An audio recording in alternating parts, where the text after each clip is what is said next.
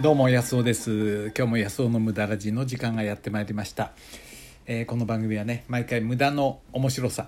無駄ですよ。何しろね人生はね、うん、そう言ってもね、まあ、僕自身がねあんまり普段の生活が無駄じゃないんですよね。結構頑張ってるわけです。いろいろ。僕はまあオンラインコースっていうのを作ってね。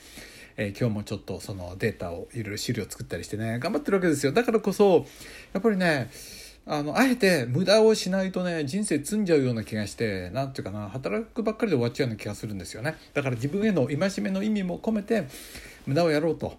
やっぱりね僕もいろんな無駄をやってみたいと思って本当子供の頃からね。で無駄をやりたいんですよ。だから学校はつまんなかったんですね。僕ね無駄をいろいろやりたい。学校だと合理的なことを目的持ってやらされちゃうじゃないですか計画的にね。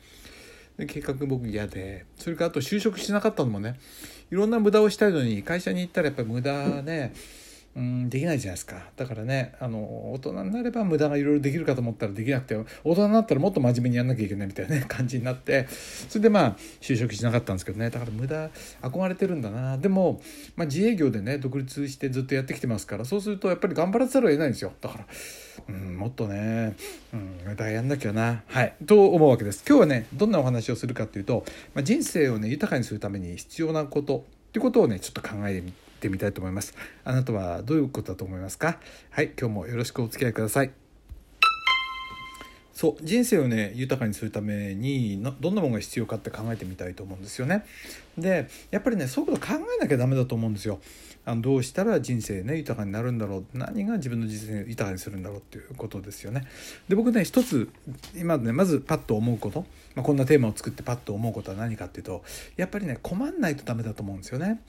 これじゃないと。だから僕が学校卒業する時にね大学出る時にあ就職したくないなと思ったんですよね。電車に乗ってまた行くのみたいな。もう学校だけでいいじゃないと僕の場合思ったんですね。まあそれ大丈夫な人もいるでしょうけど僕はどうしても駄目で。でそれ困ったんですよね。だから道を探すんであってその、ね、困るってことが大事だと思うんですよ。まず豊かになるためにはね。困ってない人って意欲が出ないですからね。だからあのやっぱダメだと思うんですよね。でえっとね最近読んだ本で面白かったのがなんだっけなあ木村良二っていうね、えー東東京大学の名誉教授かな？のあの書いた本でねえっとあれ？教養としての世界史の読み方っていう本があってね。あきうん、教養としての世界史の読み方。でまずそのもんいろんなね世界史を見るのであの不思議なことをねあの解明していくんですよね。で四大文明ってあるじゃないですか。チグリスユーフラテスだとかエジプトナイル文明だとかね。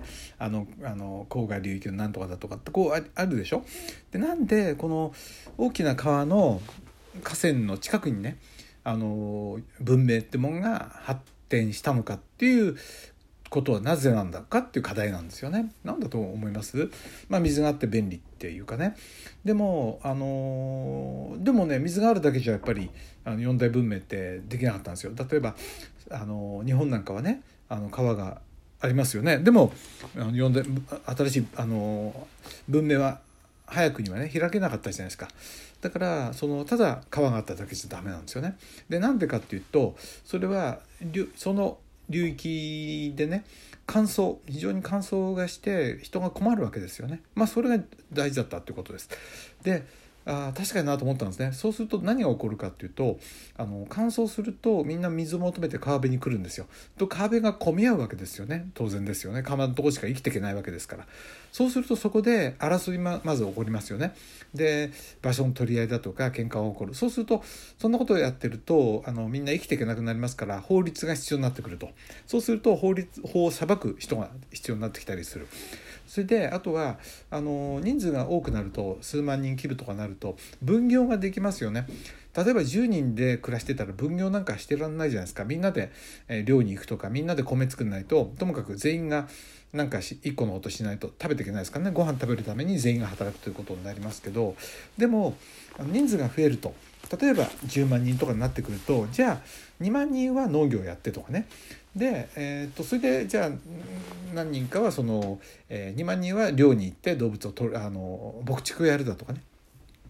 でもう一つはじゃあ何百人かは鍛冶屋になって鉄を作るだとか、えー何百人かはじゃあなんかあのそうあの鉱山を掘るだとかね。あ山から、えー、鉄のね材料なんかを取ってくれたとか、まあ、金属を取ってくれたとかそういうふうに分業できますよね。そうすることによって困ったからこそ協力したりあとはこう争いが起こったりしてそれを解決していくために文明が栄えてきたっていうことなんですよね。なるほどなと思ってだからまず困んないとねあのよくあのねあの若旦那ねあの若旦那がねあの落語なんかで遊び事に狂って、えー、新章を潰したっていう話がよく出てくるじゃないですか。うちの父親言ってましたよね「親苦労苦楽孫小じってね。3代で新書を潰れるもんだっていうね。だからうちの父は3代目なんで、まあ、本当にね厳しくやられたっていう言うんですよね。祖父から厳しく言われてたということでね。まあそういうことなんですけど親苦労子楽孫孤児だからあの、まあのんびりやっちゃうんですよね。2代目とかね。3代目っていうのはね。あの親が苦労してますからね。その分お金のゆとりがあったりしてのんびりやっちゃうってことで。やっぱり育ちがいいことかな。んとなくぼんやりしてたり。まあそうでもぼんやりしちゃいけないけどのんびりしてたりしてね。騙されやすくなったりしますよね。厳しいとこで育ってないとね。ということなんですよ。だからやっぱりねこの困るってことが徹底的に困った方がいいのかなと思いますよね。うん、そうするとどうしたらいいかってことをやっぱりこう知恵を使いますからね、うん、だからつい困ると困って終わってで誰かの援助が来たりして助けられちゃうとまあ生きるか死ぬかの時はしょうがないですけどあのなんかなそういうところを補助ばっかりしてるとね今行政とかが困るとすぐ補助とかしちゃいますけどそれが本当に全ての場合いいのかどうかね。どういう困った場合には援助するとか。でもそうじゃない場合にはそうしないとねやっぱり工夫ってもんができなくなっちゃうんじゃないかな。そうは言っても本当に困った人どうするんだって話になると思いますけど。だからそこをどこで線を引くかとかねそういうことが大事じゃないかなと思いますね。これがまあ僕が思う人生を豊かにするためのまず条件は困るという状況を作るってことですよ。じゃないかなと思うんですね。あなたどう思いますかね豊かになるための条件ね。またこれねいくつも他にもあると思いますけどまずはね困るってことが大事じゃないかと思います。今日はねあの人生を豊かにねするためのまず第一条件ということでお話しました。まあ無駄らじですからねどうでもいいことあるこれ思うんですね。まあそれちょっとさておいて僕はねギターが好きでね今日もねこれ無駄らじ取ったらすぐギターやろうと思うんですけどね。いややっぱり10代の頃に音楽に触れとくってすごい大事ですね。うん、うちの親とかね母親は父親は音楽好きでしたけどねもう亡くなってますけど母はね、うん、その家が音楽とかあんまりこう歌歌っちゃいけないとかなんかそういう家だったらしくて音楽とかねやっぱり素養がね残念ながらないんですよ。だから楽しめないからね。あのちょっと今一歩っていうかな、まあ、他のことで楽しんでますけども人間関係とかが好きなんでね。商売とかが好きなんであれですけどやっぱり人生の中に音楽があるっていうのはねいいことですね。これはねこの大事な無駄じゃないかな。今はでも無駄とは言わないかもしれないけどそう。でもねそれ一斉になるわけでもあのなんかね成績が上がるわけでもないんですよ。でもねそういうことを好きでいるっていうのはね夢中で聞きましたもんねバイトやってレコード買って。ポール・サイモンねサイモンとガーファンクルビートルズ聴いてねギター真似して下手くそでね全然できなかったのに。